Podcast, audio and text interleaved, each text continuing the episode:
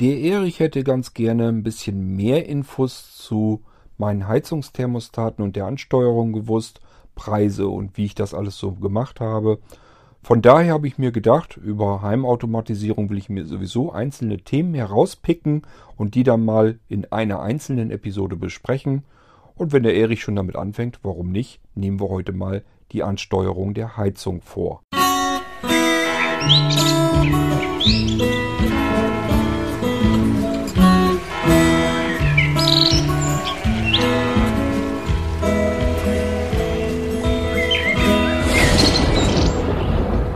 Der Erich, der fand die Podcast-Episode so interessant, äh, wo ich euch gezeigt habe, wie man mit Alexa ähm, hier bei mir im Haus die Heizung bedient.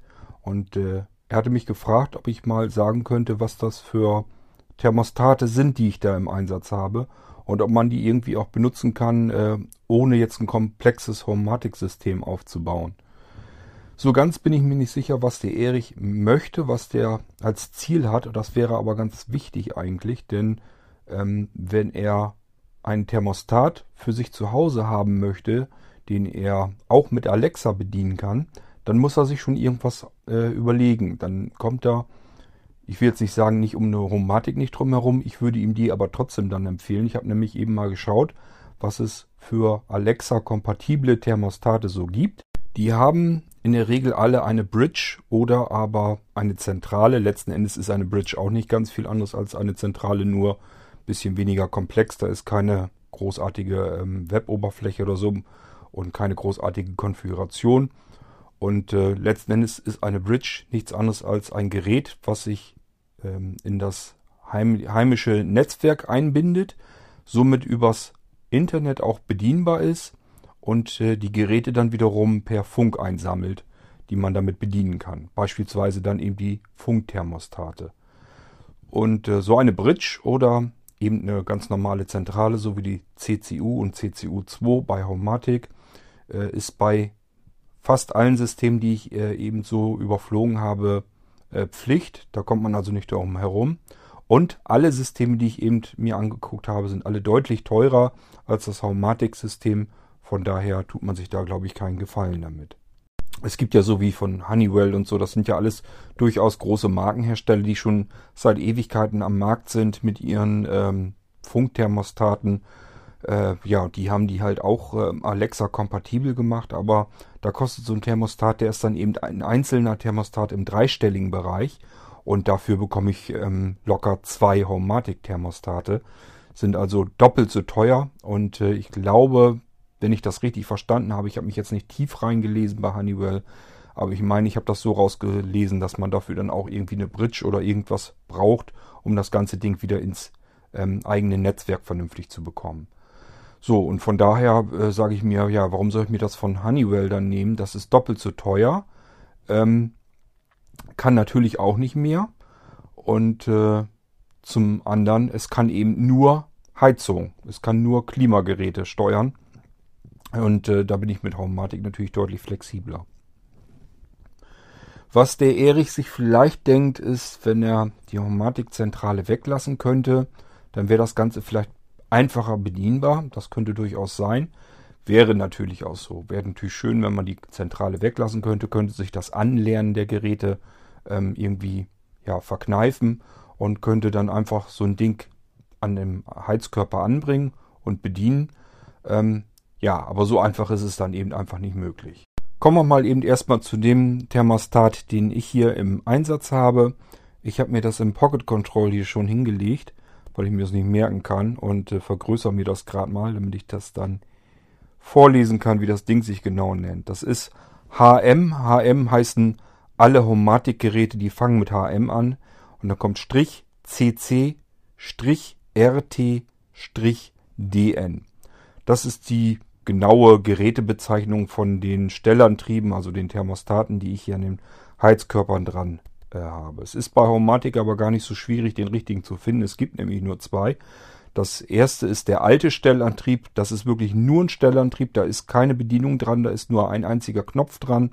Ansonsten kein Display, keine weiteren Tasten. Man kann nichts damit machen. Der kann auch keine Temperaturen messen. Ist wirklich nur ein Motor drin, der rein und raus drehen kann und per Funk einen Befehl bekommen kann, dreh rein, dreh raus. Mehr kann der wirklich nicht tun. Und das war natürlich ein Gerät, das kam für mich nie in Frage. Äh, den gibt es schon ewig und äh, ich habe meine Homematic-Anlage ja schon relativ lang und habe das Ding mir nie gekauft, weil ich da nie Lust drauf hatte. Beziehungsweise einen habe ich mir wirklich mal gekauft, der muss noch irgendwo in der Verpackung liegen. Ich habe mir den halt näher angeguckt und habe gesagt, nee, das willst du nicht haben. Da hast du wirklich nur diesen blanken Motor da dran. Erstmal sah er nicht besonders schick aus. Zum Zweiten weiß ich genau, ähm, wenn man mit Menschen zusammen wohnt im Haus, die jetzt nicht so technikaffin sind und nicht ständig ein Smartphone in der Hand haben, und das ist bei uns eben so, äh, die kommen da nicht mit klar. Die sehen dann, die gehen dann zum, zum Heizkörper. Heizkörper soll wärmer werden und dann wollen die an was herumdrehen, so wie sie es von jeher kennen. Da muss dann ein Thermostat dran sein mit einem Drehrad dran, dass man die Temperatur rauf und runter drehen kann. Und genauso ist das bei uns eben auch. Das wusste ich von vornherein. Da kann ich nicht einfach ein unbedienbares, unbedienbaren Klotz dran schrauben, äh, den man nur per Smartphone hätte bedienen können. Das kann es nicht sein. Beziehungsweise hätte man sich dann eine, ähm, eine, eine Wand, einen Wandsensor im Prinzip noch äh, natürlich dranhängen können. Der hätte dann auch die Soll- und Ist-Temperaturen angezeigt. Man hätte daran die Temperaturen steuern können. Ist jetzt nicht so, dass man unbedingt zwingend eine Zentrale braucht. Sie macht dann meistens nur viel mehr Sinn. Also fangen wir mal an, der Preis, Preisklasse nach entgegen. Es gibt von EQ3, das ist ja der Hersteller dieser ganzen Geräte, gibt es im Prinzip diese Stellantriebe, die ich hier auch habe, diese Thermostate an den Heizkörpern, komplett ohne alles. Da ist kein bisschen Funkmodul drin, kein gar nichts. Das ist einfach nur der Drehregler, das Display und die Intelligenz in diesem äh, Thermostat drin. Das heißt, der, auch der würde erkennen, wenn man das Fenster auf Kipp macht zum Lüften, dann dreht er die Heizung automatisch runter. Wenn man das Fenster wieder schließt, dann merkt er das auch und ähm, dreht dann wieder die Heizung hoch auf den Wert, den man eingestellt hatte. Anhand des Drehreglers kann man dann bestimmen, welche Temperatur erreicht werden soll und die dann auch gehalten wird im Raum. Das geht dann auch alles.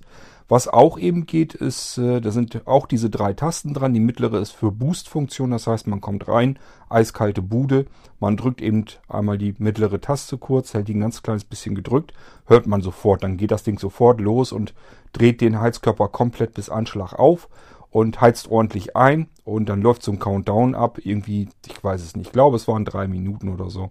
Und dann dreht er wieder zurück und dann eben in die Solltemperatur, die dann gehalten werden soll auch. Ähm, genauso kann man eben den Betrieb äh, umstellen von Automatikbetrieb äh, auch auf manuellen. Automatikbetrieb ist, wenn man eben keine Zentrale und so weiter hat, äh, ist das vielleicht nicht verkehrt, da, dann kann man die Programme, die äh, man haben möchte, kann man in dem Thermostat natürlich genauso hinterlegen. Da ist schon ein Programm hinterlegt, ähm, die dreht nachts automatisch runter ich bin mir jetzt nur nicht sicher, welche Temperaturen das war, weil ich bei mir die ganze Automatik von vornherein immer abgeschaltet habe. Ich meine, es war so, dass das voreingestellt fängt das Ding an und ähm, fährt nachts auf 17 Grad runter und dreht dann am Tage, ich meine, auf 22 Grad wieder hoch. Das waren die beiden Temperaturen, die, glaube ich, voreingestellt sind. Ähm, da macht er einfach Nachtbetrieb und Tagesbetrieb. So, und das kann man natürlich einerseits abändern und zum anderen kann man ähm, ganz viele verschiedene Zeittabellen, also Zeitprogramme dort eingeben. Man kann dann sagen, Montag soll das Ganze von dann und dann bis äh, so warm werden und von dann und dann so warm, dann wieder absenken und so weiter und so fort. Ähm, ich glaube, es sind in diesen Dingern, ich habe da kurz mal reingeguckt, das sind, glaube ich, 13 Programme oder so hinterlegbar. Und man kann das eben je Wochentag auch dann bestimmen, was passieren soll. Das Ganze ist natürlich aber nicht barrierefrei bedienbar. Ähm, das heißt, wenn jetzt so wie wie Erich, wenn der äh, sich solche Thermostate an den Heizkörper schraubt, hat er keine Möglichkeit, das irgendwie nachzuvollziehen oder zu kontrollieren. Äh, da braucht er eine sehende Person im Haus. Das Schöne ist eben, man kann das einmal programmieren, das Ding. Musst du dann natürlich auch mit sehender Hilfe, Erich. Und dann kannst du die Sache im Prinzip in Ruhe lassen. Dann kannst du sagen, geht mich jetzt nichts mehr an. Diese Heizung hier, die wird vollautomatisch geregelt.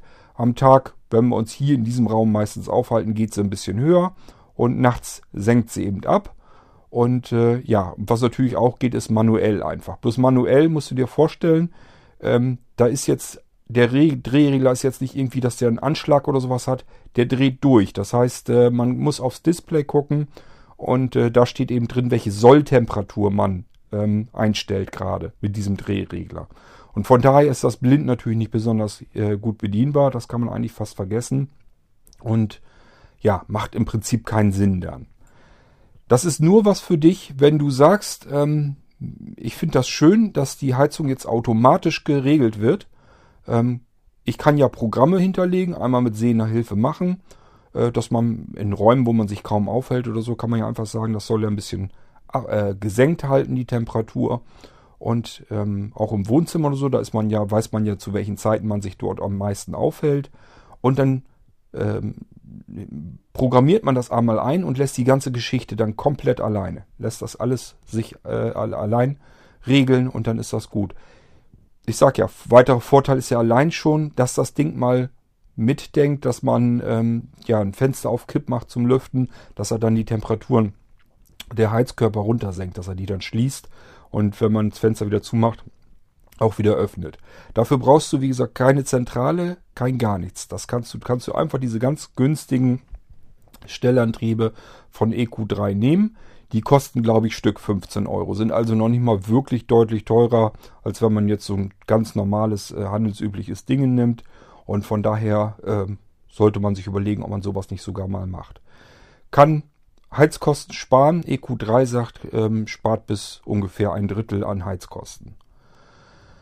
Das wäre so die günstigste Möglichkeit. Wie gesagt, 15 Euro für einen so einen Thermostat ist im Prinzip genau das gleiche Ding, was ich hier unten auch habe, nur eben ohne das Homematic da dran. Man kann da nichts irgendwie mit verbinden, verknüpfen.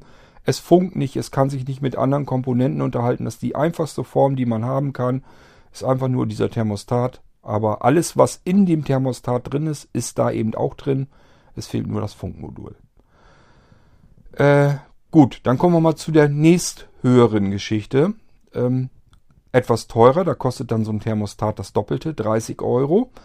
Äh, ist dann das Maxi-System von EQ3. Ist äh, auch ein in sich geschlossenes System, Funksystem, aber eben nicht Homematic. Äh, ist auch nicht so umfangreich wie Homematic und auch nicht so kompliziert wie Homematic. Ist eben ein eigenes geschlossenes System, was sich nur um Klimageschichten kümmert. Das heißt, sind auch wieder exakt dieselben Thermostate, sprechen nur eben kein Homematic-Protokoll, können sich aber mit anderen Komponenten per Funk unterhalten. Ähm, beispielsweise äh, Tür- und Fenstersensoren. Das heißt, du kannst feststellen, ist eine Tür geöffnet, ist ein Fenster geöffnet. Das ist zuverlässiger als diese automatische Funktion. Musst dir vorstellen, wenn ein Fenster auf Kipp gesetzt wird, ähm, bekommt der Thermostat das eben mit, weil ja meistens die Heizkörper unter den Fenstern sind. Äh, kalte Luft geht sofort runter, strömt äh, direkt, knallt das auf den Thermostat. Der sagt sich, huch, was ist nun los? Auf einmal wird's hier ähm, von einem Schlag auf den, auf den anderen äh, kälter, also muss vors Fenster geöffnet worden sein. So, und genauso sagt er sich, strömt keine kalte Luft mehr nach, ähm, dann scheint das Fenster wieder geschlossen zu sein, also kann ich jetzt die Heizung wieder öffnen. So funktioniert diese interne Technik bei den Thermostaten. Beim Maxi-System ist natürlich noch zuverlässiger. Da spielt es dann nämlich auch zum Beispiel keine Rolle, welches Fenster wo geöffnet wurde im Raum, ob da der Heizkörper nun da drunter ist oder nicht. Auch wenn die äh, Wohnzimmertür geöffnet ist oder sowas, das kann man alles dann mit erfassen, kann die Dinger in Funk zueinander bringen und dann funktioniert das System in sich dann eben auch wieder. Dieses Maxi-System ist also auch ein Funksystem, äh, was in sich geschlossen ist, also nicht kompatibel ist zum Haumatic-System. Äh, und es sind nur Module involviert, ähm, die mit dem Thema Heizen zu tun haben. Das heißt, da ist jetzt nicht irgendwie, was weiß ich, ähm, dass da irgendwie ein Lichtschalter oder sowas mit koppelbar ist oder sonst irgendetwas. Macht bei den Dingern dann keinen Sinn äh, und ist auch keine ja, Haumatic-Zentrale nötig. Ich meine allerdings, dass das Maxi-System eine Bridge braucht, ähm, wenn es per Smartphone beispielsweise ähm, bedient werden können soll, dann muss das Ding ja irgendwie wieder ins Netzwerk, ins Heimnetzwerk rein und das macht man über eine Bridge. Eine Bridge ist nichts anderes als ein kleines Kästchen mit einem Anschluss meistens für LAN-Kabel. Das LAN-Kabel verbindet man mit der Bridge und dem Router zu Hause und dann ist das Ding im, im Heimnetzwerk. So, und ab da kann man sich denken, kann man dann eben auf die Bridge zugreifen, beispielsweise mit, mit dem Smartphone oder mit dem Tablet, mit dem Computer. Äh, Geht es vielleicht auch, je nachdem. Ich weiß es beim Maxi-System ehrlich gesagt nicht.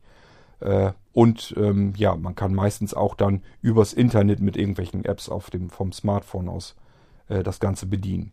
Ich meine mich zu erinnern, dass Erich mir mal erzählt hat, dass er kein Smartphone hat. Deswegen interessiert ihn diese ganze Geschichte wahrscheinlich nicht so besonders mit Homatic und so weiter an sich. Ähm, er wird sich deswegen kein Smartphone kaufen wollen.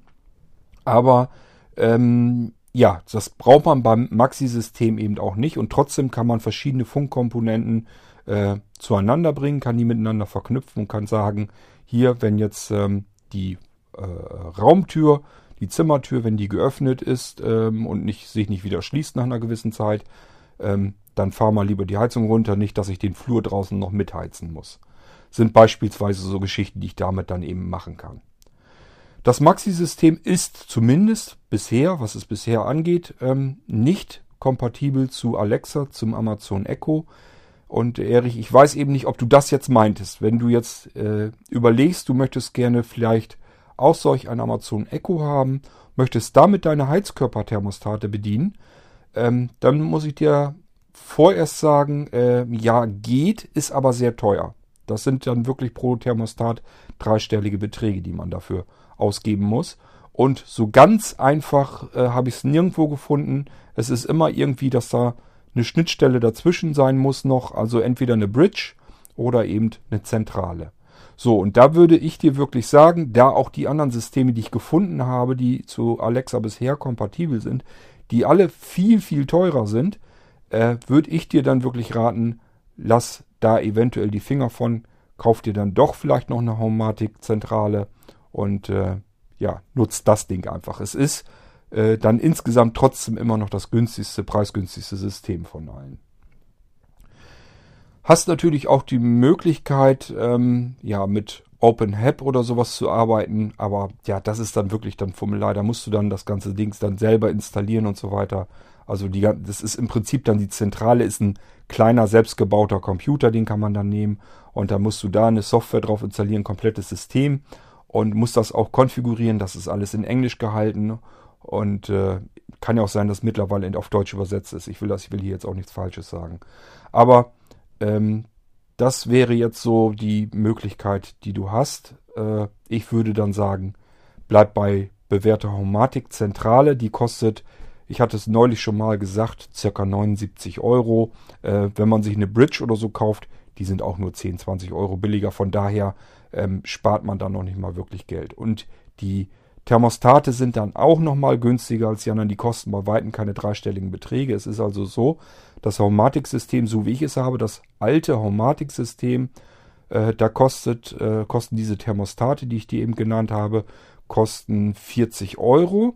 Und äh, ich habe die aber damals in einem Set gekauft. Da waren sie, glaube ich, noch ein bisschen billiger. Da kostet, kam ich auf ein Stück irgendwie bei 37 oder 36 Euro. So, und dann hast du noch die Möglichkeit, auf Haumatic IP zu gehen. Das wäre dann das neuere System, was EQ3 auf den Markt geschmissen hat. Das ist kompatibel zur Haumatic-System. Auch da würde ich mir genau deswegen aus dem Grund überlegen, ob ich da nicht doch auch wieder auf Haumatik gehe, mir die ganz normale CCU2 kaufe, weil mit der CCU2 könnte ich dann nicht nur die alten Haumatik-Geräte bedienen, sondern eben auch die neueren Haumatik IP-Geräte. Haumatic IP ist im Grunde genommen ein bisschen teurer als die Haumatic-Geräte. Beispielsweise beim Thermostat habe ich eben geguckt. Die kosten dann 50 Euro mit 10 Euro nochmal mehr. Äh, ist nicht viel, aber wäre ja im Prinzip nicht nötig, weil die Technik da drin die gleiche ist äh, lässt sich EQ3 eben nur bezahlen, weil sie jetzt ein neues System haben und das ist eben IP-basierend.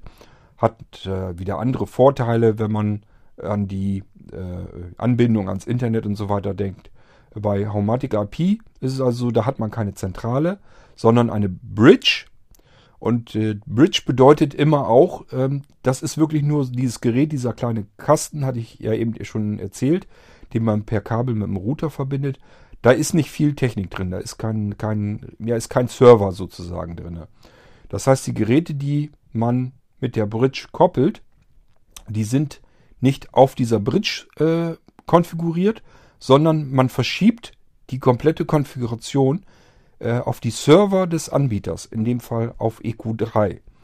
Das heißt, wenn du jetzt Haumatic IP kaufst, musst du eine Bridge haben und verbindest dann die Haumatic IP Thermostate mit dieser Bridge und die Bridge wiederum ist mit über den Router mit dem Internet verbunden und dann äh, ist alles, was du da hast, die ganzen Geräte und so weiter, ist alles auf dem Server des Anbieters gespeichert und da findet die eigentliche Steuerung und Konfiguration statt. Hat den Vorteil, ähm, man kann eben von außerhalb ganz leicht da dran. Das heißt, du musst nur einen Zugang haben und kannst dann im Prinzip auch von unterwegs aus mal eben äh, deine Heizung zu Hause einfach so runterdrehen, ohne jetzt irgendeinen technischen Hintergrund zu haben. Du kannst eben wirklich den ganzen Krempel ganz leicht bedienen. Am leichtesten geht es dann leider auch wieder mit dem Smartphone, da würdest du dann wahrscheinlich nicht richtig drum herumkommen. Ich bin mir gar nicht sicher, kann sein, dass es vielleicht auch irgendwie ein, eine Webseite gibt, wo du dich einloggen kannst, kannst darüber was steuern. Äh, ich habe mich um das Homematic IP-System so genau noch gar nicht gekümmert. Ich weiß bloß, dass es halt die Bridge gibt äh, ich weiß, dass es die Komponenten gibt. Ich habe auch ein paar Haumatic IP-Komponenten hier, die ich ausprobieren wollte, aber die habe ich halt äh, in meinem Haumatic-System dann drinne. Auch da, äh, die Bridge ist nur unwesentlich teurer, billiger als die CCU2. Und dann sage ich mir halt immer, ja, warum soll ich das machen? Die CCU2, äh, selbst wenn ich sie jetzt nicht im Schnäppchenangebot bekomme, dann muss ich eben 89, sprich um die 90 Euro ausgeben. Aber dann ist es das eben auch gewesen und ich habe vor allen Dingen dann selber die Möglichkeit mir auszusuchen, möchte ich das ganze System jetzt bei mir nur zu Hause betreiben, geschlossen in meinen vier Wänden, ohne dass das irgendwie ans Internet kommt, oder möchte ich trotzdem, obwohl ich diese Anlage zu Hause habe, mir eine Schnittstelle ins Internet äh, reinbauen. Das geht dann eben auch. Wenn du dann daran denkst, dass du diese Thermostate dann mit Alexa bedienen können möchtest, so wie ich das gezeigt habe, dann äh, nützt es alles nichts. Dann solltest du dir äh, wirklich diese Homematic oder Homematic IP ähm, Thermostate dann besorgen. Äh, ja, musst du dann selber wissen. Ich würde sagen, nimm eine CCU2, also eine Zentrale, weil die hat beide Möglichkeiten. Da kannst du sagen, ich lasse das lieber bei mir zu Hause. Dann funktioniert es allerdings auch nicht mit ähm, Alexa. Das geht dann nicht. Oder aber du sagst dir, äh, nee, ich will das dann gleich mit dem Internet. Ich will das zu Hause gar nicht weiter haben. Das ist mir zu kompliziert, das einzurichten und so weiter. Und zu verknüpfen und zu verbinden. Das geht mit Haumatic IP tatsächlich auch einfacher. Äh, das ist wirklich ein einfacheres System. Deswegen hat EQ3 das Ding überhaupt auf den Markt gebracht. Ähm, wenn du das hast, musst du dir halt bewusst sein, deine komplette Heizungssteuerung ist draußen im Internet auf dem Server bei EQ3. Ähm, ist einfacher bedienbar und äh, im Fall von Homatic IP müsstest du jetzt noch ein bisschen warten, weil es dafür noch keinen Skill gibt für das Amazon Echo. Soweit ich das gehört habe, ähm, ist dieser Skill in der Mache bei EQ3. Ähm, die sollen das ganze System mit dem Amazon Echo zusammen bereits auf der letzten IFA gezeigt haben, dass das funktioniert. Und ich weiß nicht, was dann da immer so lang dauert. Bei EQ3 dauert halt alles sehr lang, habe ich schon mal erzählt. Und äh, so ist es auch mit der Programmierung für das äh, Amazon Echo. Aber es soll zumindest dann kommen. Kann man sich sicherlich darauf verlassen, wird wieder super einfach sein. Ähm, wie gesagt, es ist so, dass du dir dann, wenn du nur auf Haumatic IP gehen würdest, dir eine Bridge kaufst, wenn du das Ganze mit Alexa bedienen willst, eine Bridge kaufst, dann die Thermostate für Homematic IP, musst du wirklich darauf achten, dass das wirklich IP da hinten dran steht, weil sonst ist das nicht mehr kompatibel zu diesem System. Und ähm, also, äh, um nochmal sicher zu gehen, das alte Homematic-System ist nicht kompatibel zum neuen Homematic IP-System, aber umgedreht. Homematic IP-System funktioniert auf Haumatic, äh, auf dem Haumatic-System. Wer also eine CCU oder CCU2 hat, ähm, kann Haumatic IP-Geräte mitbedienen. Aber du kannst nicht mit der Bridge von Haumatic IP kannst du keine Haumatic-Geräte, keine alten Haumatic-Geräte bedienen. Und für Alexa brauchst du irgendwas. Entweder Haumatic IP mit der Bridge, damit das Ganze ins Internet kommt und von da aus für Alexa zugreifbar wird. Oder aber äh, die CCU2, dann kannst du dir überlegen, dann kannst du nämlich die günstigeren Homatic-Thermostate nehmen, äh, die an die CCU2 anmelden und dann ist das Ding erledigt. Dann brauchst du allerdings noch diesen Cloudmatic-Dienst. Kostet 24 Euro im Jahr. Wenn man mehrere Jahre bezahlt, wird er billiger. So, und wenn du das hast, dann brauchst du im Prinzip nur noch den Skill von ähm, Easy Smart Home. Hatte ich ja schon erzählt in der Podcast-Folge. Dann, äh, ja, dann hast du im Prinzip alles, was du brauchst. Dann kannst du mit dieser, mit dem Skill auf dem Amazon Echo äh, die Homematic äh, Thermostate bei dir zu Hause ganz normal bedienen. Wenn du damit anfängst, dass du die Thermostate bedienst, dann wird das auch nicht lange dauern. Dann willst du bestimmt auch mal hier und da einen Lichtschalter oder so dann haben. Ähm, und deswegen, allein schon deswegen würde ich äh, dir zur Homatic-System raten, weil das relativ einfach einzubinden ist, ähm, an, anzulernen und äh, ist und dann zu konfigurieren. Und ähm, ja, du kannst dann eben damit vernünftig arbeiten, hast ein erweiterbares System, wenn dir das doch mal in die Gedanken kommt, dass du dann doch noch mal hier und da irgendwas machen möchtest. Stell dir mal allein vor, ähm, wenn du dir nur sowas äh, Einfaches basteln willst, wie ein, einfach ein Wandtaster, der zwei Schaltstellungen hat, also oben und unten kannst du den drücken, den packst du dir an der Haustür so und wenn der Haustür verlässt, drückst du einmal den Schalter unten, dann gehen überall im Haus die Heizungen, werden dann abgesenkt und wenn du wieder nach Hause kommst, drückst du den Schalter oben und alle Heizungen springen an und werden wieder hochgefahren. Allein sowas kannst du dir mit Haumatik eben ganz leicht basteln ähm, und äh, das macht dann auch Spaß. Äh, ja, was einfacheres kann ich dir leider nicht anbieten und schon gar nicht, wenn es dann auch noch billiger werden soll. Das funktioniert nicht. Alles andere, was ich mir jetzt angeschaut habe, war deutlich teurer, nicht so flexibel. Äh, ja, von daher wüsste ich nicht, warum man dir das empfehlen sollte. Also ich wüsste es jedenfalls nicht. Du musst dir an der jetzigen Stelle nur überlegen, was du möchtest. Äh, erste Variante, du möchtest einfach nur modernere Thermostate am Heizkörper haben, die selbstständig äh, die, den Heizkörper regeln, äh, also nach Uhrzeiten äh, eine gewünschte Temperatur versuchen zu halten, die selbstständig merken, wenn gelüftet wird, die ähm, bei der du eine Taste drücken kannst, um eine Boost-Funktion zu haben, die mal eben schnell äh, massiv anheizen den Raum und dann nach einer gewissen Zeit wieder runterdrehen. Äh, das wäre die einfachste Form, kostet wie gesagt Stück 15 Euro, ist gar kein Problem. Kannst du übrigens auch über den Blinzeln-Shop dann auch einkaufen. Sowas haben wir auch alles mit drinne, ist gar kein Problem. Kannst dich also gern an mich wenden, dann äh, suche ich dir das mal raus und äh, ja, ist kein Thema. Du brauchst bloß sagen, wie viel Stück du brauchst und dann kann man das alles mit hinbekommen. Das wäre gar kein Problem. Ähm, die Mittelklasse wäre dann dieses Maxi-System. Äh, da hast du eben äh, zwar auch ein Funksystem, die dann, wo, so dass du andere Module mit reinnehmen kannst, dass du sagen kannst, ich möchte jetzt, wenn irgendwo anders ein Fenster oder eine Tür geöffnet ist, ähm, dass es dann eben mit runterdreht. Äh, solche Geschichten kannst du äh, damit machen. Allerdings würdest du jetzt, glaube ich, keinen Schalter damit kriegen können, den du dir, wie eben beim Beispiel genannt, an die Haustür machen könntest. Das funktioniert ja nicht, weil es keine Schalter für dieses Sortiment gibt. Maxi-System ist wirklich rein nur auf Heizung getrimmt, die ganze Geschichte. Äh, ja, und beim Maxi-System ist auch wieder, kann man sich eine Bridge dazu kaufen. Somit hat man das ganze Ding dann wieder im Internet es könnte gut sein, ich kann mir das gut vorstellen, dass man das irgendwann auch mal mit reinholt äh, bei Amazon Echo. Die Chance besteht ja, wenn EQ3 da eh dran am Fummeln ist an dem Skill, ob die jetzt das auf dem Homematic-Protokoll machen oder auf dem Maxi-System. Äh, das wird nicht viel Unterschied sein. Von daher gehe ich mal davon aus, wenn hier dieses Homematic IP-System äh, den Skill äh, in, die, in das Amazon Echo bringen, dass das wahrscheinlich auch nicht so wahnsinnig lang dauern wird, bis sie das Maxi-System auch reinnehmen. Könnte ich mir vorstellen, man weiß es halt nicht.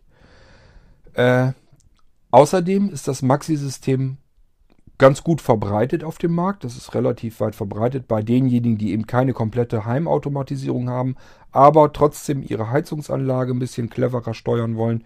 Da sind ganz oft diese Maxi-Systeme im Betrieb. Allein schon deswegen ähm, lohnt sich das auch. Äh, ich gehe da schon durchaus nach. Die Systeme, die am meisten verbreitet sind, Das sind auch diejenigen, wo sich am ehesten mal irgendein Entwickler erbarmt und was dafür programmiert. Und genauso ist es eben jetzt auch mit der Haumatik-Geschichte gewesen. Das Haumatik-System ist eben das, was am meisten in Deutschland an Heimautomatisierung im Umlauf ist. Da sind die meisten Geräte äh, draußen. Und äh, ja, somit war das natürlich auch klar, dass da irgendwann mal irgendwo eine Firma mit anfängt und dafür was für fürs Amazon Echo programmiert, irgendeine Schnittstelle. Deswegen ähm, konnte ich euch das ja letztes Mal jetzt erst zeigen mit diesem Easy Smart Home Skill. Ähm, so wird es wahrscheinlich mit dem Maxi dann auch sein. Dadurch, dass das System relativ gut verbreitet ist, könnte ich mir vorstellen, dass das, äh, wenn, selbst wenn EQ3 selber nicht sagt, wir machen da jetzt was fürs Amazon Echo, dann könnte es wirklich sein, dass irgendein anderer Entwickler da drauf geht und sagt, da bastel ich jetzt was und dann kriegt man das trotzdem irgendwann mal damit rein.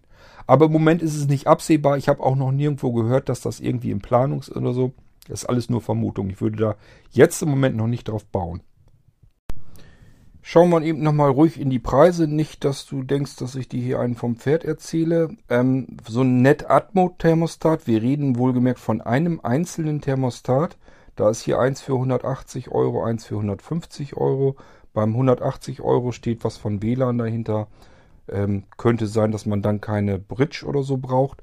Allerdings musst du dir mal überlegen, wie viel Heizkörper du hast und wenn du dann pro Stück 180 Euro ausgeben musst, ich finde das schon ganz beachtlich. Da gibt es von Tado gibt es ähm, Thermostate, die kosten ebenfalls 190 habe ich hier eins und dann gibt es noch eines für 150 hatte ich es gesehen, 145, warum muss ich teurer machen als es ist. Ähm, auch wie gesagt, es ist immer nur ein einzelnes Thermostat mal die Heizkörper, die du im Haus hast. Ähm, und dann kommt noch dazu, dass ich dir nicht genau sagen kann, wie lange da drin die Batterien halten. Ich habe das schon öfter gehört. Ähm, äh, ja, ich komme da gleich mal drauf zu sprechen. Ich bin nämlich gerade noch am gucken, ob ich das von Honeywell finde. Das war allerdings ähnlich unverschämt teuer. Ich meine, dass das von Honeywell, da war glaube ich sogar eine 2 davor, also über 200 Euro für ein einzelnes Thermostat und ich weiß nicht, wie dir das geht. Also wenn ich dann sehe, dass ein ähm, Homematic-Thermostat, und das ist nun wirklich klasse, das Ding, dass ich die hier habe, äh, dass die 40 Euro kosten und für Homematic IP 50 Euro. Fürs Maxi-System, wenn man sagt, ich will kein Homematic haben, hast du dann allerdings auch kein Alexa. Ähm, dann hast du es aber für 30 Euro und die ganz günstigen ohne jegliche Funkverbindung zu äh, 15 Euro. Ich denke mal, das sind andere Preisbereiche. Und die Dinger sind wirklich klasse, die funktionieren einwandfrei. Äh, ja, muss man sich mal überlegen. Da, ähm, da, hat man gegenüber dem billigsten zu den äh, anderen Anbietern hat man den zehnfachen Preis. Äh, und das nur, um, um das mit Alexa kompatibel zu bekommen. Weiß nicht, ich finde das ein bisschen happig dann. Äh, das Amazon Echo musst du ja auch noch dazu rechnen. Da kostet das große Amazon Echo kostet 179 Euro und das äh, Amazon Echo Dot, das kleine, das kostet 59 Euro. Muss ja auch noch dazu sein dann. Ja, kommen wir nochmal zu den Batterien. Ich weiß nämlich nicht mehr, ob ich das erwähnt hatte im vorangegangenen Podcast zu der Heimautomatisierung Richtung Heizungssteuerung. Da sind ja logischerweise Batterien drin, die ähm, den kleinen Motor über eine grobe Übersetzung ähm, drehen können somit auch relativ ordentlich Kraft da reinsetzen können und überhaupt dieses relativ schwergängige äh, Stellventil da drin ähm, rein und wieder rauslassen können. Ähm, die Batterien sind natürlich dann irgendwann leer. EQ3 schreibt äh, bei Haumatic, bei meinen ist es zumindest so, schreibt was von im Durchschnitt 1,5 Jahre.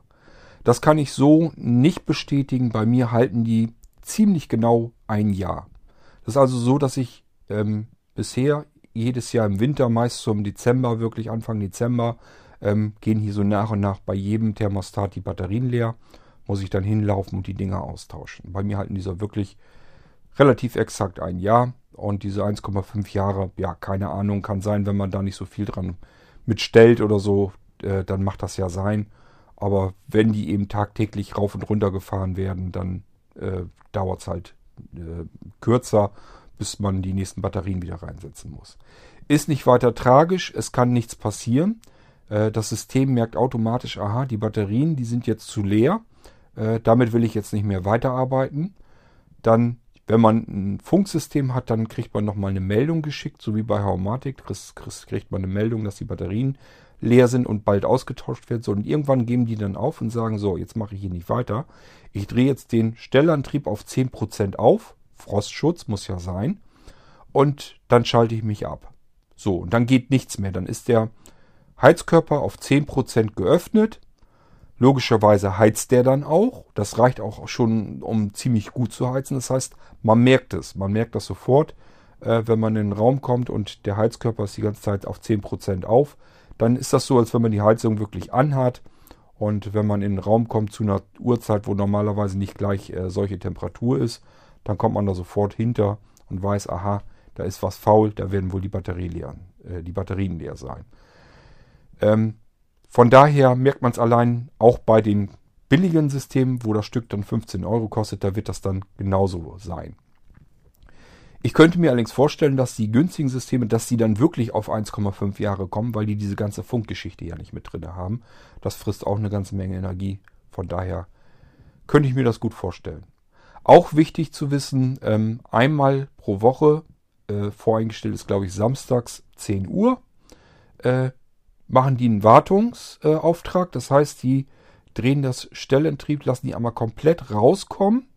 Äh, die Heizung pullert richtig ordentlich und drehen das Ventil, sobald das raus ist, drehen die es aber sofort wieder rein, komplett und drehen dann wieder raus in die Stellung, wo es dann zuletzt eben eingestellt war. Äh, das heißt, um dann die Temperatur im Raum wieder zu halten. Das machen die deswegen, damit die ganze Geschichte nicht verkalkt. Ähm, sonst normalerweise ist es halt so, wenn man einen, einen alten Thermostat früher noch so hatte äh, hat im ganzen Sommer hindurch nichts damit gemacht, wollte die im Winter wieder in Betrieb nehmen. Ja, funktionierte dann nicht. Ich hatte das ganz oft. Ich habe euch das hier, glaube ich, schon alles erzählt. Ähm, musste dann mit einer ähm, Zange den Penüppel da wieder rausziehen mit Gewalt. Und ähm, ja, ein, ein zwei Mal hatte ich sogar die ganzen Penüppel in der Hand äh, und das Wasser sch schoss mir sozusagen entgegen. Kann dann äh, auch alles passieren. Aber gut, drückt man wieder rein, das funktioniert, dann ist kein Problem gewesen. Ähm, Sowas passiert dann eben nicht. Es kann dann eben nicht verkalken. Das bleibt immer leichtgängig, dieser Pin, der da drin ist. Und äh, somit hat man das Problem überhaupt nicht. Das wird einmal die Woche, wie gesagt, gemacht. Jeden Samstag morgens um 10 Uhr findet diese Aktion statt. Ist immer ganz witzig, weil das natürlich dann, wenn man nichts verändert, sämtliche Heizkörper im Haus machen. Dann hört man es überall, überall in jedem Raum auf einmal dann eben surren, dass sie dann die ganze Zeit am Gange sind. Die Aktion, ich habe keine Ahnung, lass die vielleicht eine halbe, dreiviertel Minute circa vielleicht benötigen. Vielleicht ist es sogar eine Minute. Ich weiß es ehrlich gesagt nicht genau. Ähm, aber dann ist, ist schon wieder Ruhe. Das ist wirklich nur dieses einmal äh, komplett aufdrehen, zudrehen komplett und dann wieder in Mitte, so wie es eben eingestellt ist. Ja, äh, und das ähm, verbraucht eben natürlich auch ein bisschen Batterie. Das kann man, ich glaube, das kann man deaktivieren wird man mit Sicherheit können. Ich habe es gar nicht deaktiviert. Ich habe es sogar so voreingestellt gelassen, wie es ist. Das werden die meisten wahrscheinlich auch so machen. Ähm, wenn man das deaktiviert, kann man sich wahrscheinlich auch nochmal ein bisschen Batterie sparen. Ähm, was ich mitbekommen habe von Menschen, die andere Systeme benutzen, ist, dass die äh, die Batterien öfter wechseln müssen. Also ich bin hier mit meinem einmal im Jahr die Batterien wechseln, bin ich ganz gut bedient. Das funktioniert. Es sind zwei stinknormale AA-Batterien, die da reinkommen. Von daher ist weder teuer noch, noch äh, lästig. Ich denke mal, wenn man einmal im Jahr eben los muss, diese Batterien austauschen, das ist dann nicht weiter tragisch. Ist auch nicht schwierig, man muss das einmal nur wissen, wie es geht. Da muss man es auch nicht mehr sehen können. Man muss nicht das Display nicht mehr sehen können und nichts mehr. Ich kann ja so auch nicht mehr so gut sehen, dass ich das Display vernünftig ablesen könnte. Äh, ich ziehe die Batterien raus, die alten, stecke die neuen wieder rein, mache die Klappe dran und ich glaube, es war die mittlere Taste, die drücke ich einmal kurz und wenn dann sich noch nichts tut, meistens ist es glaube ich so, dann drücke ich noch einmal etwas länger und dann höre ich die schon, dass das Ding komplett reindrückt wieder und äh, ja, dann weiß ich, dass das Ding am, am Orgeln ist und äh, dass es wieder weiter funktioniert.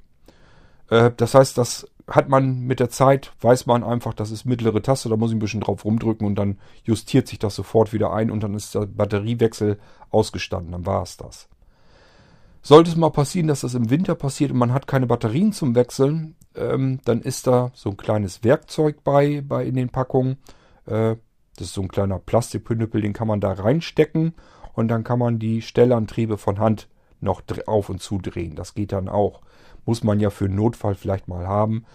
Ähm, ich hoffe, dass mir das nie passiert. Ich sehe eigentlich immer zu, dass ich ganz viele AA-Batterien im Hause habe.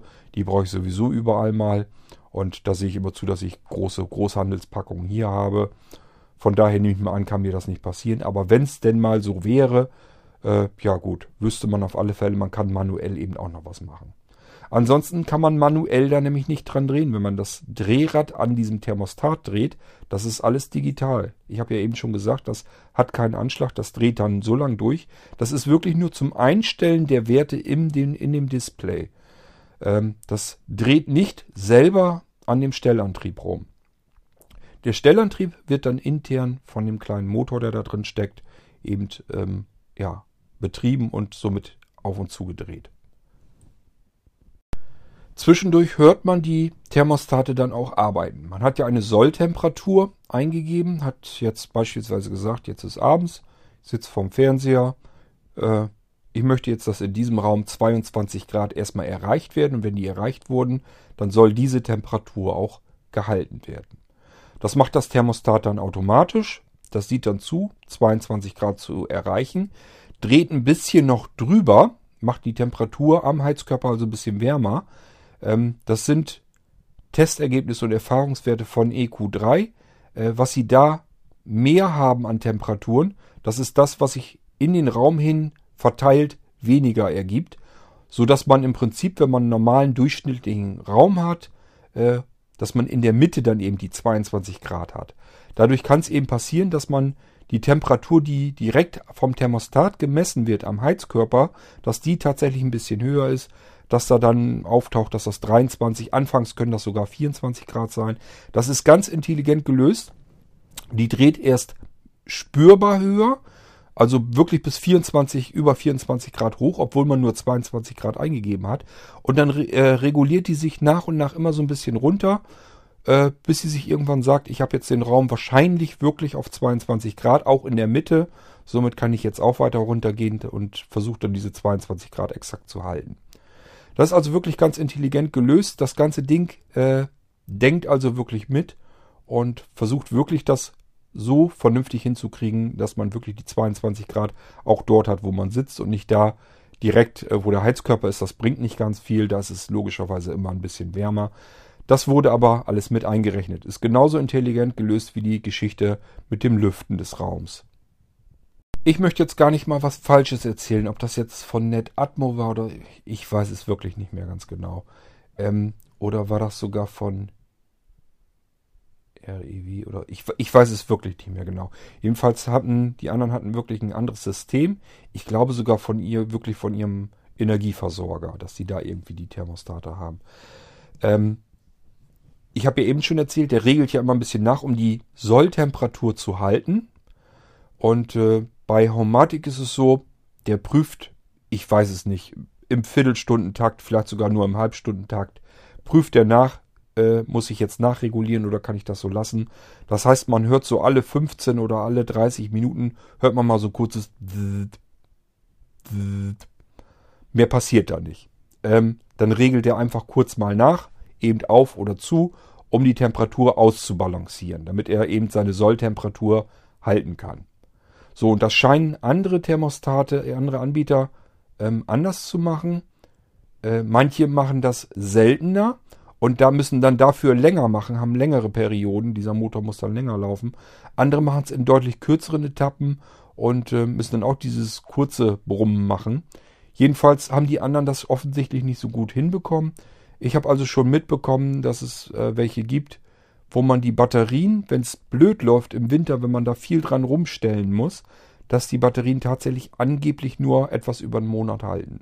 Das finde ich natürlich sehr extrem, äh, wenn ich bedenke, dass ich mit meinen Batterien hier komplettes Jahr hindurchkomme und das Homematic bzw. EQ3 eigentlich sagt, äh, dieses eine Jahr, das ist eigentlich schon fast zu kurz. Wir haben hier mit 1,5 Jahren gerechnet. Äh, und wenn mir dann jemand erzählt, dass er bei seinen Thermostaten äh, fast monatlich die die Batterien wechseln muss. Also mich wird das extrem nerven und stören. Muss ich ehrlich zugeben, äh, das wäre für mich ein Grund, die Dinger wieder abzumontieren. Da hätte ich überhaupt keine Lust zu, da alle vier Wochen oder alle fünf oder alle sechs Wochen auch nur äh, hinterher zu rennen und bei allen Heizkörpern ständig die Batterien zu wechseln. Der hat sich natürlich so beholfen, dass er sich wieder aufladbare Batterien, also ganz normale Akkus genommen hat.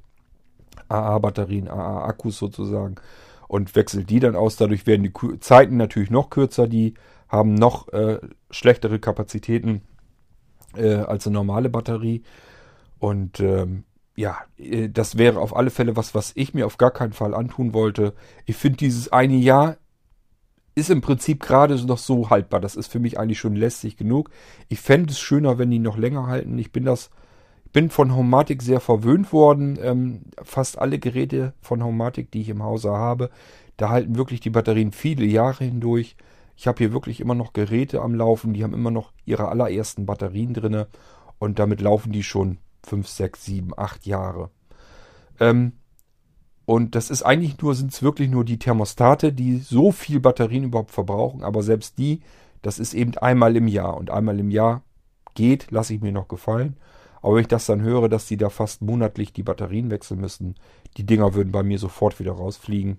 Äh, ich weiß nicht, es ist, halt, ist ja jeder anders gestrickt. Vielleicht gibt es unter euch jemanden, der sagt, oh, Batterien kosten ja nicht viel Geld und da eben einmal hingehen und die Batterien wechseln soll mich nicht weiter stören, wenn die dafür andere Vorteile haben äh, ja, ich habe da keinen Vorteil empfunden, ich habe da keinen gesehen, nur dass man eben einen Batterienfresser da hat. Und wenn man äh, in jedem Raum ein, vielleicht sogar manchmal zwei Heizkörper hat, dann kommt da schon, denke ich, pro Jahr ganz schön was zusammen. Im Sommer hat er natürlich auch Ruhe, da ist das Problem nicht vorhanden, aber im Winter hat er das eben, dass der da, ich weiß nicht, zwischen ein und zwei Monaten dann äh, reichen die Batterien, dann muss er die auswechseln. Das ist eine Geschichte, wenn man sich jetzt gegen Haumatik entscheidet und sich für ein anderes System entscheidet, würde ich dort auf alle Fälle vorher schauen, äh, wie andere Menschen damit zufrieden sind und wie lange die Batterien dort halten. Und da würde ich mich auch nicht auf den Hersteller verlassen, wie die ihre Testwerte zusammenkriegen, das weiß man ja. Äh, das ist nicht immer realitätsnah. Äh, deswegen würde ich mich immer im Internet vorher umgucken bei dem System, was man sich herausgesucht hat und da dann mal schauen, wie oft muss ich da eigentlich die Batterien wechseln, welche Batterien sind da drinne und äh, wie vernünftig ist das ganze Ding überhaupt ansteuerbar. So, und ganz klar, wenn man es natürlich mit dem Amazon Echo bedienen will, muss man sich darum natürlich auch noch kümmern. Gibt es da schon was? Ist da was geplant?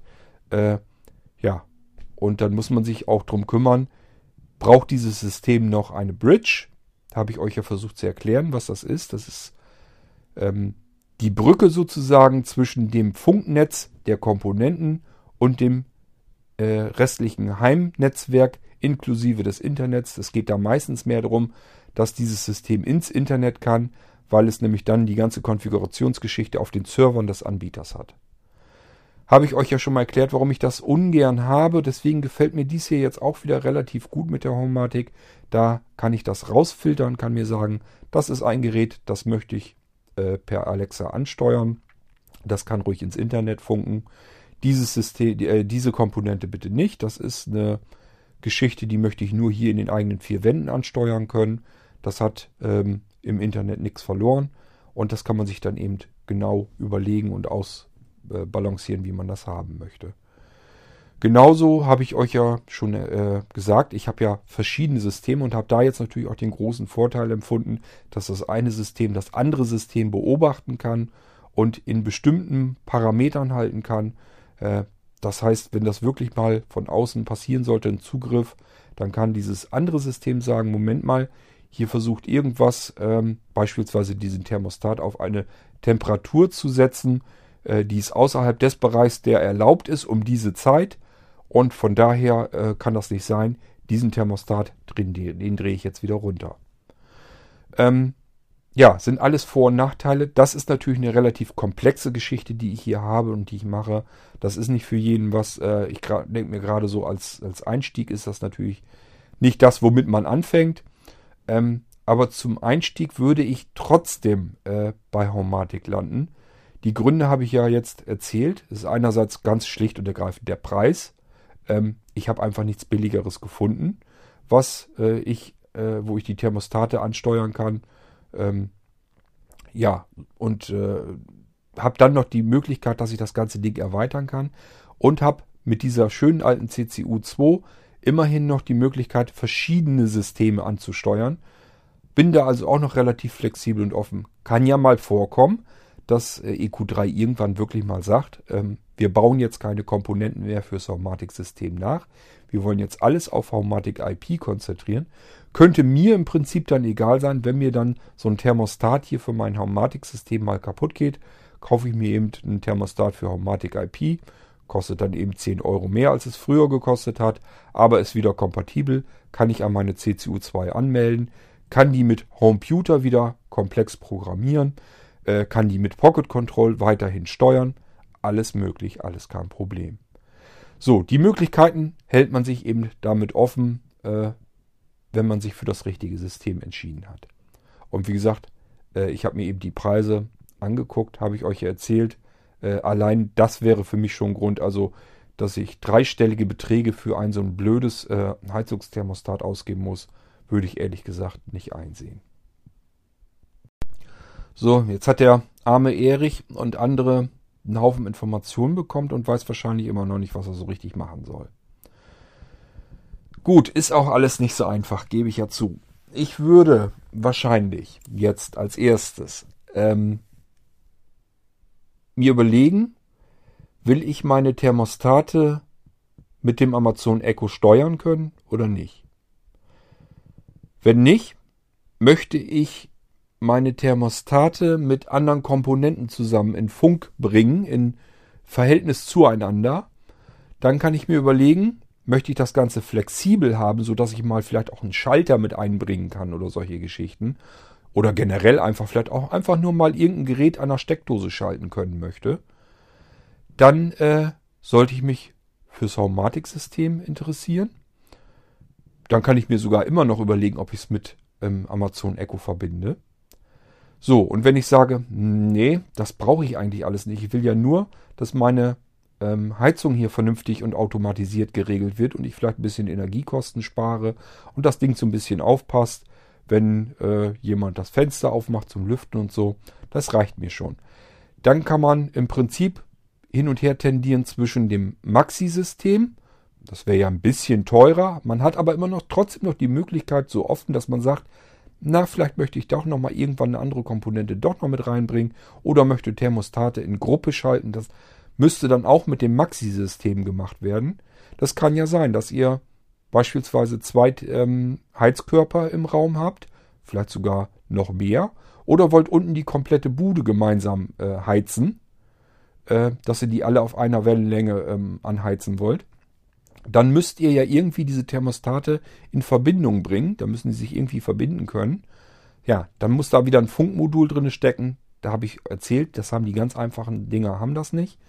Landet man automatisch wieder beim Maxi-System. Ist wirklich nicht ganz einfach. Der preisliche Unterschied ist ja nicht so riesengroß. Zwischen Homematic und Maxi ist er nicht groß. Das ist eben von ähm, 40 Euro zu 30 Euro beim Thermostat. Und von dem ganz einfachen System zum Maxi-System ist er auch nicht so wahnsinnig groß. 15 Euro zu 30 Euro, okay, das macht dann schon ein bisschen mehr was aus. Aber im Endeffekt sind wir mal ehrlich, äh, die Dinger kauft man sich ja nun nicht jedes Jahr neu. Von daher ist das auch nicht viel. Und mit dem Maxi-System, die kann ich mir genauso kaufen. Halten mir aber immer noch die Möglichkeit wenigstens offen. Vielleicht möchte ich ja später dann doch nochmal was anderes damit anfangen. Dann habe ich da eben mehr Chancen. Und wenn ich dann sogar sage, die letzten 10 Euro von dem Maxi-System zu dem Haumatic-System, die sind mir dann auch egal, dann kaufe ich mir doch lieber erstmal die Thermostate zum Haumatic-System äh, und benutze die einfach nur erstmal so, wie sie sind. Das kann man natürlich auch machen. Man kann sich die Thermostate zum Haumatic-System kaufen, kann die an seinen Heizkörper anbringen und hat im Prinzip dieselben Funktionen, die das ganz einfache System, das ich genannt habe, für 15 Euro äh, hätte ich damit auch. Ich muss jetzt keine Zentrale kaufen. Ich muss jetzt noch nicht auf Haumatic gehen. Ich kann einfach nur erstmal die Thermostate kaufen, bringe die an und lasse die sich selber regeln. Das ginge. Ich halte mir dann aber für eben ein paar Euro mehr pro Thermostat die Möglichkeit offen, dass ich die in Gruppe schalten kann, dass ich andere Komponenten mit reinbringen kann, dass ich mir irgendwann vielleicht doch nochmal eine Zentrale kaufe und dass ich mir vielleicht das ganze System dann doch nochmal ins Amazon Echo mit reinhänge. Das sind alles Geschichten, die halte ich mir offen, indem ich mir einfach jetzt äh, bei der Anschaffung für die Thermostate ein paar Euro mehr investiere. Gut, es sind nicht ein paar mehr, es ist mehr als das Doppelte immerhin. Aber wenn ich das mal vergleiche mit den anderen Systemen, ist es eigentlich immer noch ein Schnäppchen. Ich, wenn, wenn ich das jetzt wäre, würde ich mir wahrscheinlich sagen, ich würde mir jetzt die Thermostate austauschen gegen Homatic Thermostate, so wie ich sie eben genannt habe. Ähm, dann würde ich diese Thermostate einfach erstmal ranschrauben auf meine Heizkörper und würde die einfach erstmal machen lassen. Würde die im Automatikbetrieb einfach so erstmal regeln lassen. Einfach mal prüfen, vielleicht ist das ja genau schon das Richtige. Die drehen im, in der Nacht runter auf 17 Grad, die drehen am Tag wieder hoch auf 22 Grad. Ich kann jederzeit dran rumdrehen und mir die Temperaturen dann nochmal wieder verändern. Das geht auch. Äh, muss ich bloß eben eine Taste drücken, dass ich auf manuellen Betrieb gehe. Drehe ein bisschen das äh, Drehrad auf. Das hat man dann ja auch selbst blind dann den Bogen raus, was ich, wie viel ich drehen muss, um mal eben einen Grad mehr zu haben.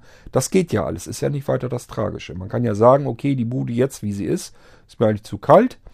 Ich drehe jetzt mal vielleicht, was weiß ich, eine Viertelumdrehung rechts rum. Damit äh, drehe ich vielleicht die, die Temperatur hoch dann im Display und weiß dann, aha, die sind jetzt meinetwegen 2 Grad oder 3 Grad oder wie viel das ausmacht, ist es dadurch höher eingestellt. Das kann man sich ja alles merken. Man muss das einmal mit sehender Person üben, dann kann man die auch blind ein bisschen bedienen. Aber halt nicht exakt aufs halbe Grad genau, das wird man wahrscheinlich eher nicht hinkriegen. Aber gut, man kann diese Thermostate eben kaufen und dann erstmal so betreiben. Die kosten dann 50 Euro, äh, beziehungsweise 40 Euro hatte ich gesagt, ähm, fürs Homematic-System, 50 glaube ich für Homematic IP. Ähm, ich würde persönlich würde ich das Homematic-System nach wie vor noch nehmen, aber gut, das müsst ihr dann selber entscheiden. So, benutze ich die Dinger dann erstmal einfach und dann kann ich mir später, wenn es mir dann in den Sinn kommt, kann ich dann immer noch sagen, ach Mensch, das Ding jetzt schön im Apple, ach im Apple sage ich schon, im Amazon Echo bedienen, äh, wäre jetzt schon klasse. Den Skill gibt es ja, vielleicht, wenn ich äh, mich in der Aktor-Mailing-Liste anmelde und mir ein bisschen Tipps und Hilfe hole, vielleicht kriege ich das dann ja auch hin. Kaufe ich mir äh, doch dieses Homematic-Ding und dann später mal die Zentrale dazu und kann mir dann den Skill noch äh, installieren und kann das dann auch mit dem Amazon Echo bedienen. Das ist in sich, wenn man alles auf einmal haben will, ist das wahnsinnig komplex und man kann sich damit wirklich auch überfordern. Ich denke schon, dass das geht. Deswegen würde ich halt klein anfangen, einfach nur erstmal sagen, ich kaufe mir wirklich nur erstmal die Thermostate und benutze die. Schau mir die an, teste das alles mal aus. Man muss ja auch nicht alle Thermostate sofort austauschen. Man kann ja auch einfach sagen, was weiß ich, ich probiere mal im Bad zum Beispiel die Heizung damit anzusteuern und äh, setze mir nur erstmal da so ein Thermostat hin und gucke mir das erstmal eine Weile an, wie das funktioniert. Und wenn mir das gefällt, kaufe ich mir eben für die anderen Heizkörper dann entsprechend auch so ein Thermostat. Wichtig ist auch noch, ähm, zu den Thermostaten liegen mehrere verschiedene Adapter bei. Das sind allerdings, ich glaube, ausschließlich Kunststoffadapter, äh, je nachdem, welche ähm, äh, Ventilanschlüsse man dort hat, welche ja, äh, Ventile und dann gibt es ja den Anschluss für das Thermostat, den ist ja ein Schraubgewinde dran, die sind aber unterschiedlich an den Heizkörpern. Und für die gängigeren Systeme ähm, sind eben Adapter in dem Karton bei. Hier im Haus, wo, wo wir ähm, äh, leben, ist es so, dass oben die Heizung offensichtlich, äh, ja, die haben hier oben später ausgebaut gehabt. Dadurch sind oben äh, andere Gewinde gewesen als unten. Ich habe leider zuerst unten gemessen, habe dann gemerkt, bei den Adaptern ist leider nichts bei, was da drauf passt. Wir haben unten scheinbar uralte Heizkörper. Ähm, war aber nicht schlimm. Ich musste nur erstmal rausfinden, welches Gewinde das ist, wie viel Zoll. Und dann habe ich mir vernünftige, anständige Adapter gekauft, nämlich aus Messing und habe die dann drauf geschraubt. Das ist eine ganz andere Geschichte, als wenn man so ein Plastikpündepel da drauf hat. Ähm, dann habe ich diese Messinggewinde drauf geschraubt, dann passte das Thermostat direkt in dieses Messinggewinde da wieder drauf. Äh, prima, hat astrein funktioniert, war ganz tolle Sache. Mir haben diese Messingdinger richtig gut gefallen. Äh, die waren zwar auch nicht ganz billig, aber ist egal. Das sind alles Geschichten, die kauft man einmal im Leben und dann braucht man den Kram nie wieder.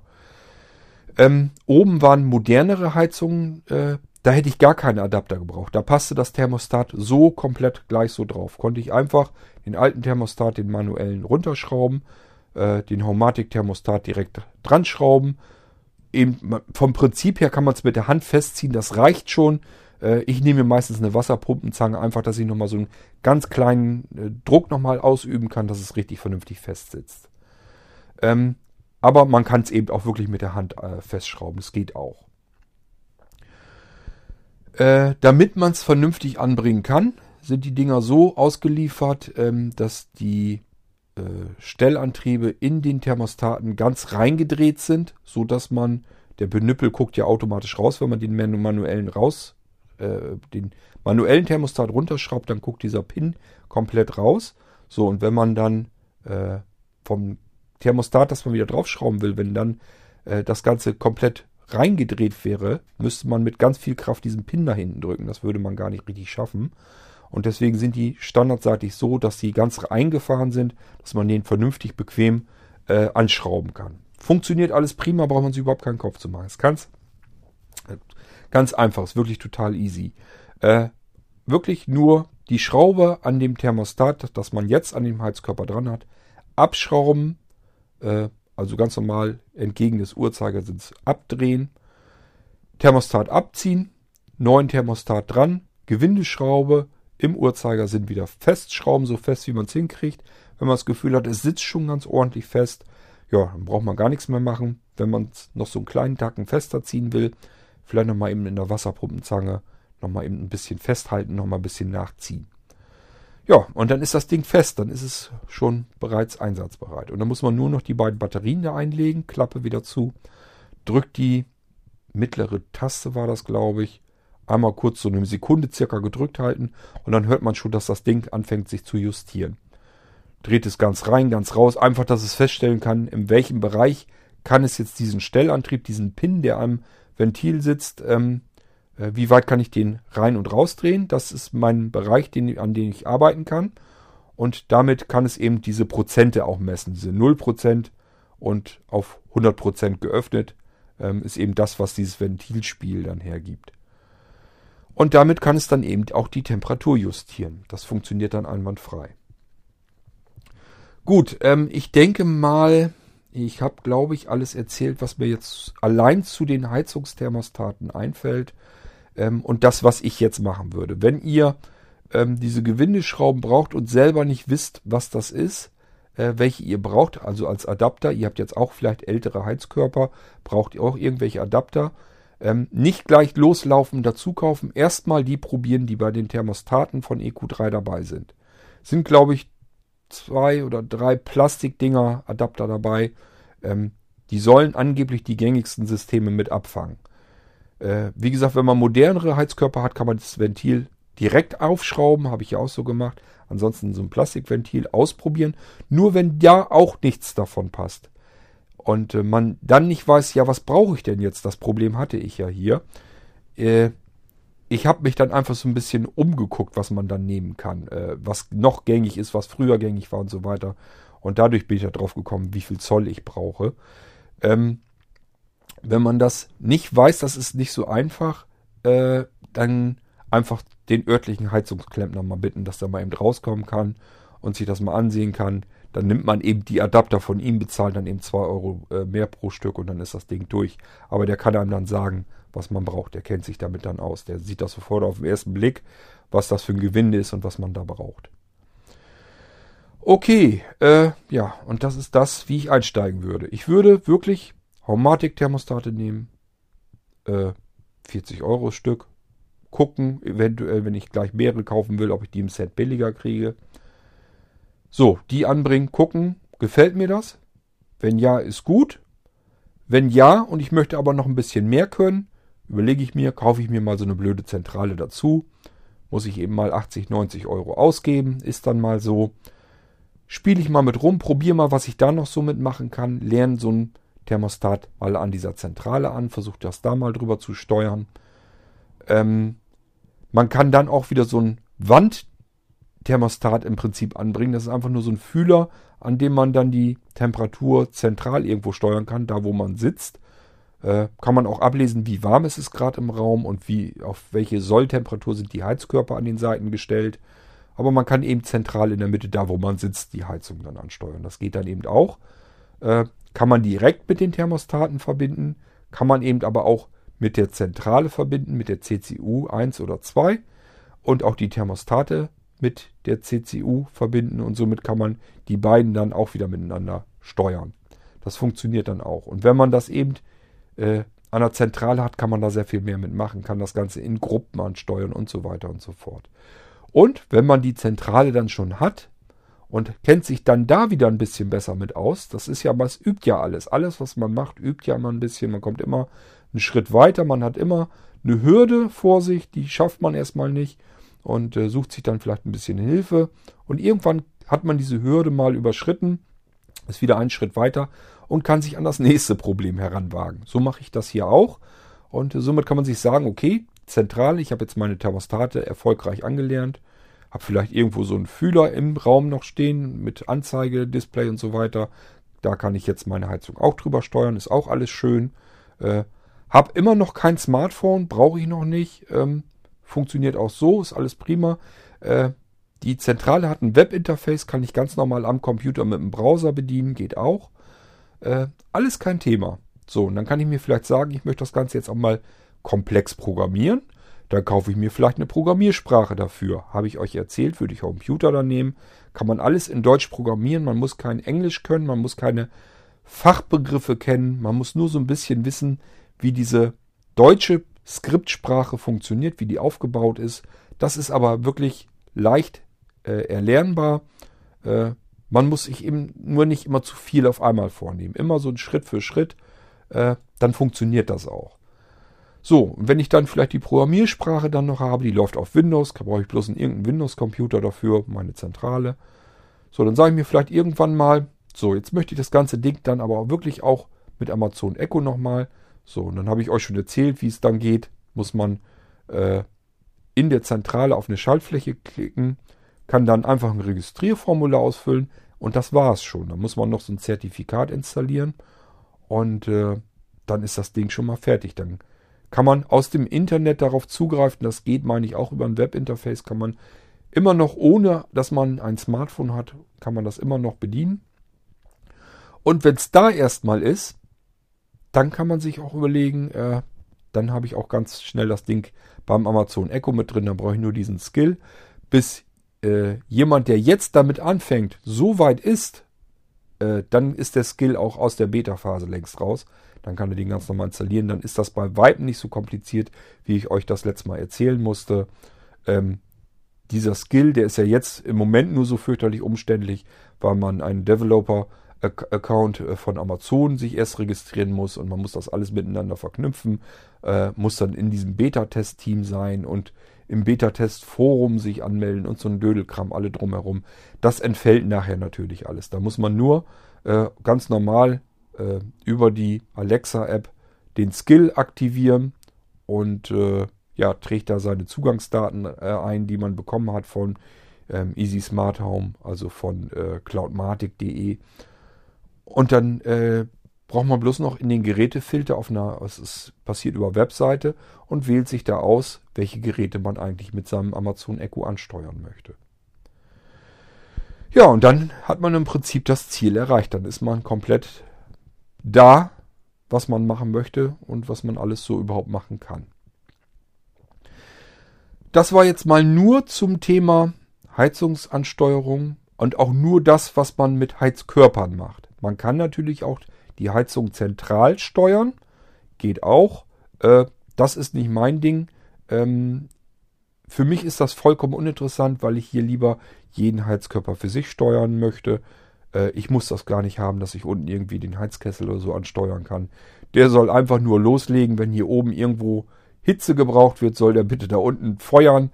Das ist alles, was der tun soll. Und wenn ich hier nirgendwo was brauche, dann soll der eben unten die Flamme dicht machen und dann braucht ihr auch kein, kein Öl zu verbrennen und von daher äh, interessiert mich das da unten alles nicht im Keller. Der muss wirklich nur Feuer machen können. Ja, und äh, deswegen, ich kann hier ganz normal meine Thermostate ansteuern.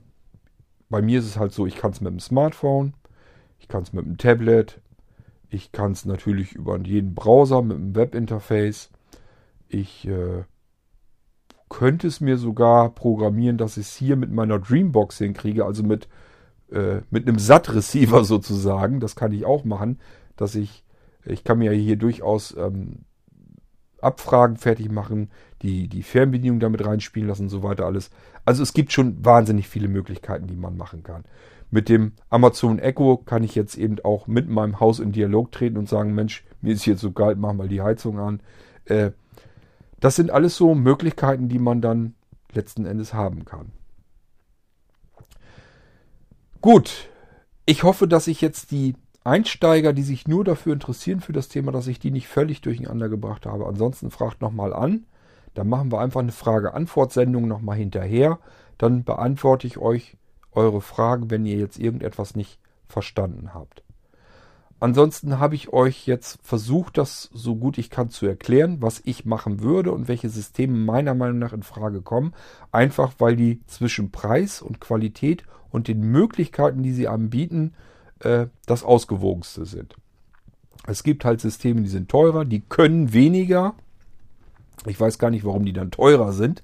Äh, gut, sei es drum. Und es gibt eben Systeme, die sind nochmal billiger, können aber im Prinzip dann gar nichts. Äh, und das muss man sich dann auch überlegen. Aber ich würde trotzdem immer zwischen diesen drei Systemen und zufällig kommen die nun mal alle von EQ3. Es ist nun leider so, äh, aber soll mir mal jemand anders mal ein System zeigen, das leichter bedienbar ist, aber billiger als diese 15 Euro von EQ3, die einfachen Dinger. Ähm, so, und wenn man was in intelligenterer Schaltung haben will, mit in Gruppenschaltung und so, dieses äh, soll mir mal jemand was Einfaches und Besseres zeigen als dieses Maxi-System. Und wenn jemand eine komplexe Ansteuerung machen will, soll mir mal jemand was Besseres zeigen als das Haumatic-System mit den Thermostaten, die dann dann eben 40 Euro kosten. Ähm, ja, äh, ich kann euch das deswegen eben nur empfehlen, weil mir wirklich nichts Besseres bekannt ist. Mir ist nichts bekannt, was einfacher bedienbar ist. Ich habe früher auch andere ähm, Thermostate schon gehabt, die ähm, all das gar nicht konnten. Das waren einfach nur welche, da konnte man eben Uhrzeiten selber einstellen, programmieren und dann haben die eben drauf und runter geregelt. Also die konnten nichts anderes machen. Äh, das war eben vor über zehn Jahren war das eben so das modernste, was man kriegen konnte. Die konnte ich schon damals nicht richtig bedienen. Die waren einfach nur eine nackte Katastrophe. Ich fand die ganz fürchterlich. Ähm, war froh, als ich die wieder abmontieren konnte, beziehungsweise habe ich die relativ früh abmontiert. Mir ging die nämlich wirklich auf den Keks. Ich habe die also wirklich abmontiert und normale manuelle ähm, Ventile wieder dran geschraubt. Äh, ja, bis dann irgendwann für Haumatic ganz normal dieses System äh, kam, wovon ich euch eben erzählt habe. Erst hatten ihr normale Stellantriebe, die wollte ich immer noch nicht haben. Und dann kamen ja diese Thermostate, von denen ich euch erzählt habe, dass ich die hier habe. Die kamen dann von Haumatic spät erst auf den Markt. Die gibt es wirklich noch nicht so ganz lange. Und äh, da war mir sofort klar, ah, genau das, worauf ich gewartet habe. Die wollte ich haben, genau so. Und dann habe ich die eben äh, mir gekauft für alle Heizkörper und seither kann ich hier richtig schön intelligent meine komplette Heizungsanlage steuern. Funktioniert prima, kann ich euch deswegen nur so empfehlen. Auch wenn ihr jetzt noch gar nicht über Haumatik nachdenkt, kann ich trotzdem diese Thermostate empfehlen, weil ihr haltet euch einfach alle Möglichkeiten weiterhin noch offen und könnt dann einfach sagen, so, das habe ich jetzt begriffen, das funktioniert ganz gut, jetzt möchte ich aber noch mehr können und dann müsst ihr nicht wieder alles komplett austauschen, sondern könnt einfach das System dann erweitern. Ich denke immer, dass das eine bessere Möglichkeit ist, als wenn man alles doppelt und dreifach kaufen muss, weil man dann doch merkt, das reicht doch noch nicht aus, man möchte doch dies und jenes noch können. Und wenn man, so wie ich mit dem äh, Amazon Echo noch herumspielen will, hat man sowieso keine andere Möglichkeit. Dann ist man nur entweder ganz teuer zugange mit dreistelligen Beträgen pro Thermostat oder aber auch wieder günstiger mit dem Haumatic-System. Und selbst dann wüsste ich euch im Moment nichts Besseres zu empfehlen. Gut, wenn ihr Fragen habt, fragt einfach nochmal. Wie gesagt, machen wir nochmal eine Podcast-Folge mit den Antworten auf eure Fragen. Ansonsten könnt ihr natürlich auch in der Aktor-Mailing-Liste anfragen. Ähm, ich sage euch nochmal, wie ihr euch da anmeldet. Aktor, Bindestrich, also das Minuszeichen, subscribe, äh, at blinzeln mit dem D in der Mitte, .net. Dann meldet ihr euch an die Mailingliste an. Wenn ihr dann in die Mailingliste reinschreiben wollt, aktor at blinzeln.net. Einfach da eine E-Mail reinschreiben, könnt ihr Fragen stellen. Dann können alle, die in der Mailingliste sind, eure E-Mail empfangen, lesen und darauf antworten. Okay, äh, das war jetzt eine Podcast-Episode reinweg nur zu der Ansteuerung der Heizung, so wie ich es im Moment empfehlen würde, wie ich es hier mache. Und äh, wo ich im Moment auch ehrlich gesagt keine vernünftige Alternative dazu weiß. Ähm, sollte jemand von euch mal sagen, das hier ist besser, weil oder dies hier ist noch flexibler, flexibler weil oder dies hier ist noch billiger, äh, Könnt ihr mich gerne mal anschreiben, schaue ich mir dann mal an. Vielleicht ist mir ja wirklich was durch die Lappen gegangen. Ich meine immer, dass ich einen relativ guten Überblick über den Markt habe und mir das alles mal angeguckt habe. Ähm, und äh, deswegen bin ich jetzt auch wirklich unterm Strich dabei herausgekommen, was ich euch hier heute habe empfehlen können.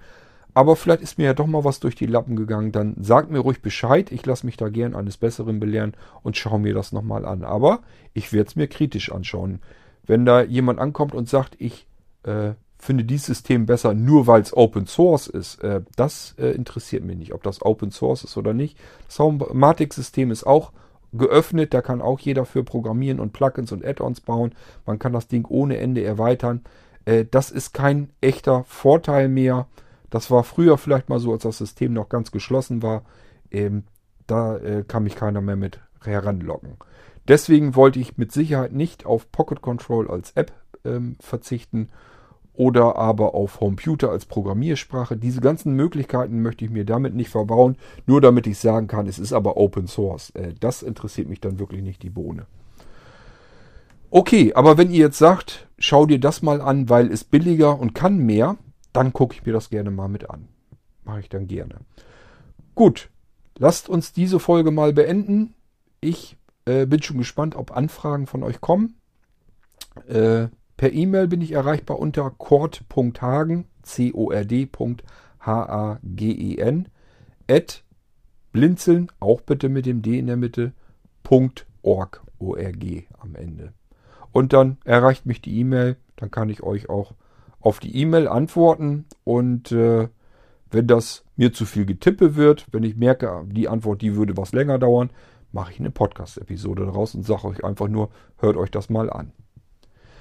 Ähm, worüber ich mich natürlich auch freuen würde, der Wolf hat das ja jetzt schon ein paar Mal gemacht mit den Audioschnipseln, wenn ihr nicht auf den Mund gefallen seid und wisst, wie ihr ein Mikrofon bei euch in eurem Gerät bedienen könnt, ähm, spart euch doch auch ruhig das Getippe. Nehmt das auf, schickt mir dann diese Audiodatei und dann schnappe ich mir die und dann haben wir die hiermit in dem Podcast drinne. Ich finde das immer ein bisschen abwechslungsreicher, als wenn ihr jetzt allein nur meine Stimme hört. Ich finde das immer angenehm, wenn ihr dann von jemand anders dann auch noch die Stimme mithört. Äh, damit das nicht dann auch langatmig wird, zersäbel ich die Dinger dann einfach, schnipsel das einfach durch. Das heißt, ich höre, mache das so, wie, wie ihr das von, äh, von dem Audiobeiträgen von Wolf kennt. Höre mir das einfach ein Stückchen an. Und wenn ich sage, okay, an der Stelle möchte ich jetzt reinsetzen und antworten, dann mache ich dann einen Cut und spreche dann meine Antwort dazu rein und dann wieder das nächste Stück und so weiter. Ich finde, dass das sich immer noch lebendiger anhört, als wenn ich jetzt die ganze Zeit einen Monolog führe oder jemand anders. Äh, so kriegt man das immer ganz gut hin. Wenn da noch mehr Leute dabei wären, die das so machen würden, fände ich das echt interessant. Ich könnte mir vorstellen, dass dieser Podcast dann noch interessanter zu hören sein würde. Äh, von daher, wenn ihr meint, ihr traut euch das zu, dass ihr mal so eine Geschichte irgendwie mit aufnehmen könntet. Das muss jetzt gar nicht zu dieser Podcast-Episode passen, kann irgendwas sein, was euch einfällt. Einfach reinsprechen und dann erzählt das und dann kann ich mir das hier schnappen. Ähm, wir haben auch eine Telefonnummer, die könnt ihr auch nehmen. Ihr könnt sogar die Telefonnummer von Blinzeln nehmen. Das ist ja diese 0183 Nummer. Ähm, da sollte ich, glaube ich, auch noch was erzählen. Ich bin mir gerade nicht sicher, ob ich euch da schon mal was von erzählt habe, warum das so ist. Egal. Jedenfalls diese 083 Nummer, die könnt ihr auch anrufen. Da geht in der Regel nämlich erstmal immer ein Anrufbeantworter dran und auf dem sprecht ihr einfach drauf. Ähm, macht gar nichts, dass das jetzt nicht, nicht unbedingt mit Blinzeln zu tun hat. Einfach draufquatschen, was ihr sagen wollt. Der zeichnet das nämlich auf und verschickt das als Audiodatei fix und fertig. So könnt ihr ganz normal mit dem Telefon sprechen. Äh, müsst ihr also gar keine Technik haben, kein Mikrofon, keine Software. Einfach die Telefonnummer anrufen, raufsprechen, was ich hier in die Episode mit reinnehmen kann dann und dann reagiere ich eben darauf. Das klingt dann zwar nach Telefonqualität, aber das soll uns mal nicht weiter stören. Das hält man hier, glaube ich, locker mit aus im Podcast. Das ist nicht so schlimm, wenn die Qualität nicht so perfekt ist. Okay, so. Ähm, ich würde mal sagen, wir belassen es dabei. Das war eine Folge jetzt zu einem speziellen Thema wieder in der Heimautomatisierung. Und so werden wir sicherlich noch weitere Folgen haben über spezielle Bereiche auch in der Heimautomatisierung. Das wird sicherlich vorkommen dass wir uns einfach mal vornehmen, wie funktionieren denn jetzt diese, diese Schaltaktoren, was ist das überhaupt und was kann ich damit machen. Äh, so habe ich mir das ungefähr auch schon vorgestellt. Deswegen ist das nicht verkehrt, dass wir das mit der Heizungsansteuerung jetzt als erstes machen. Ähm, gut, kam jetzt gerade so hin, weil ich von Erich gefragt wurde, welche Thermostate ich da habe und wie das denn so ungefähr funktioniert und wie teuer das ist. Und äh, da habe ich mir gesagt, okay, fange ich damit eben an, machen wir damit die erste Folge über die Komponenten in diesem äh, Heimautomatisierungssystem. Ich würde sagen, ich wünsche euch eine schöne Zeit. Kann sein, dass ich noch einen weiteren Podcast heute aufnehme oder zumindest vielleicht diese Woche. Kann genauso gut sein, dass ich gar nichts mehr davon alles schaffe. Äh, lassen wir uns überraschen. Ich hätte wohl Lust, aber muss halt auch immer gucken, habe ich dann auch die Zeit dafür. Im Moment äh, habe ich aber gerade hustenfreie Zeit, von daher sollte ich das vielleicht ausnutzen. Okay, ähm, ich melde mich jedenfalls wieder, irgendwann auf alle Fälle, und würde sagen, bis dann, schönen Tag, sieh zu. Tschüss, sagt euer Kurt Hagen. Ein